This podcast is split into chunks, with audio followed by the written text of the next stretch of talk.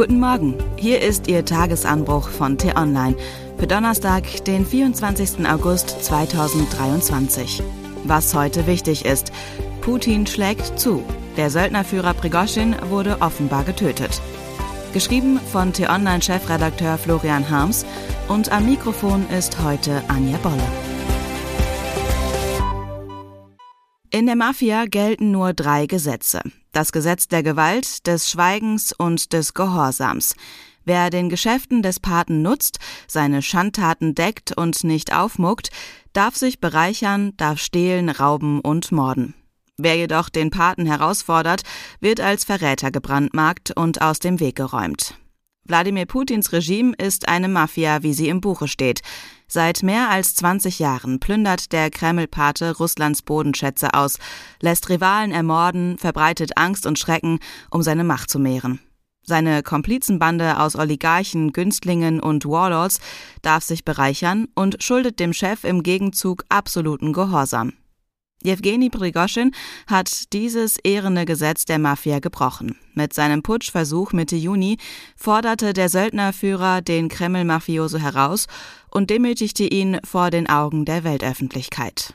Weil sein Aufstand scheiterte, schaufelte er sich damit sein eigenes Grab. Von westlichen Geheimdiensten war schon vor sechs Wochen die Prognose zu vernehmen, dass Prigoschins Tage gezählt seien.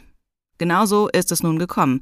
Gestern ist ein Privatflugzeug auf dem Flug von Moskau nach St. Petersburg abgestürzt. Ob durch Raketenbeschuss oder eine Bombenexplosion ist noch unklar. Neben Prigoschin sollen neun weitere Passagiere gestorben sein, darunter auch ein russischer Neonazi. Auf den Tag genau zwei Monate nach seinem Putschversuch ist der Wagner-Chef offenbar in den Tod gestürzt. Das kann kein Zufall sein. Da muss jeder, der bis drei zählen kann, von einem staatlichen Mord ausgehen. Der Kriegsfürst erleidet dasselbe Schicksal wie andere aufmüpfige Regimeschergen, nur dass er nicht aus dem Fenster stürzt, sondern aus dem Himmel. Die Botschaft an die russische Elite, aber auch an den Rest der Bevölkerung könnte nicht deutlicher sein. Wer sich mit mir anlegt, wird umgebracht.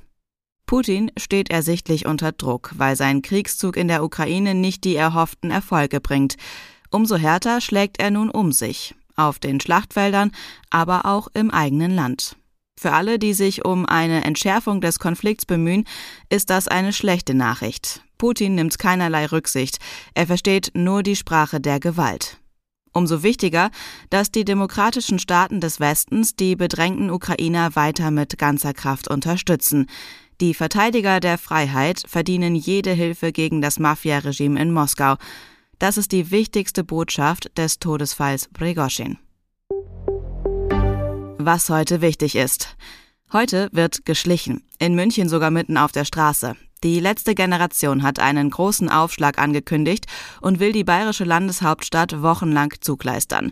Mit ihren Aktionen hat die letzte Generation jetzt eine bedrohte Art in Deutschland gerettet, und zwar den Klimaskeptiker. Lange war er kaum anzutreffen, verdrängt durch die flächendeckende Erkenntnis, dass das Klima in erschreckendem Tempo den Bach runtergeht und man besser heute als morgen etwas zu dessen Rettung unternehmen muss. Mittlerweile hat das Geschwurbel von der Klimalüge aber wieder kräftig Auftrieb bekommen. Das Klima hat es geschafft, wieder kontrovers zu sein. Das ist schon ein Kunststück bei so viel vorangegangenem Konsens. Wie das kommt? Die letzte Generation hat mit ihren Aktionen den Kulturkampf angefacht, den am anderen Ende des politischen Spektrums auch die AfD befeuert. Den Ablauf kennen wir. Es ist die immer gleiche Polarisierungsmühle, bei der Geschrei oder Aufregeraktionen von den Rändern die eigentlich viel mächtigere gesellschaftliche Mitte übertönen und aus der Debatte verdrängen. Die letzte Generation zeigt, wie man erfolgreich sein kann, ohne in der Sache auch nur einen einzigen Schritt voranzukommen. Wenn man heute in München Menschen trifft, die mit hochrotem Kopf über die Aktion debattieren, hat das wenig mit Klima, aber eine Menge mit dem Kleber zu tun.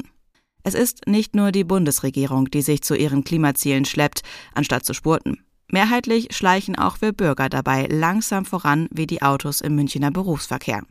Sorgen die nervigen Aktivisten für den Tritt in den Hintern, den wir alle brauchen? Die Antwort lautet leider nein. Denn polarisierende Aktionen nützen nur denen, die sie veranstalten, sowie ihren radikalsten Gegnern. Wirklich vorwärts kommt nur, wer sich um gesellschaftlichen Konsens bemüht. Wenn man Bürger einbezieht und an der Umgestaltung teilhaben lässt, auch finanziell, werden Dinge möglich, die andernorts für Proteststürme sorgen.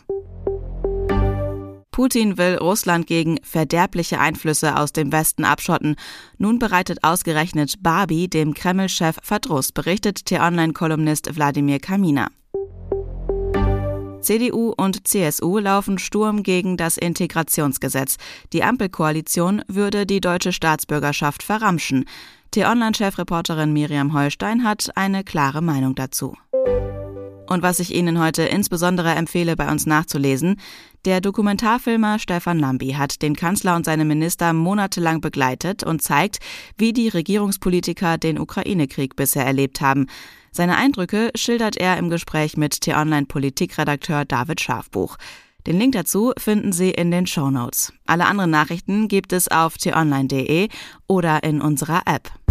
Das war der T-Online-Tagesanbruch, produziert vom Podcast Radio Detektor FM. Uns gibt's auch morgen wieder. Und am Wochenende blicken wir im Podcast Diskussionsstoff in einer tiefgründigen Analyse auf ein aktuelles Thema. Vielen Dank fürs Zuhören. Tschüss.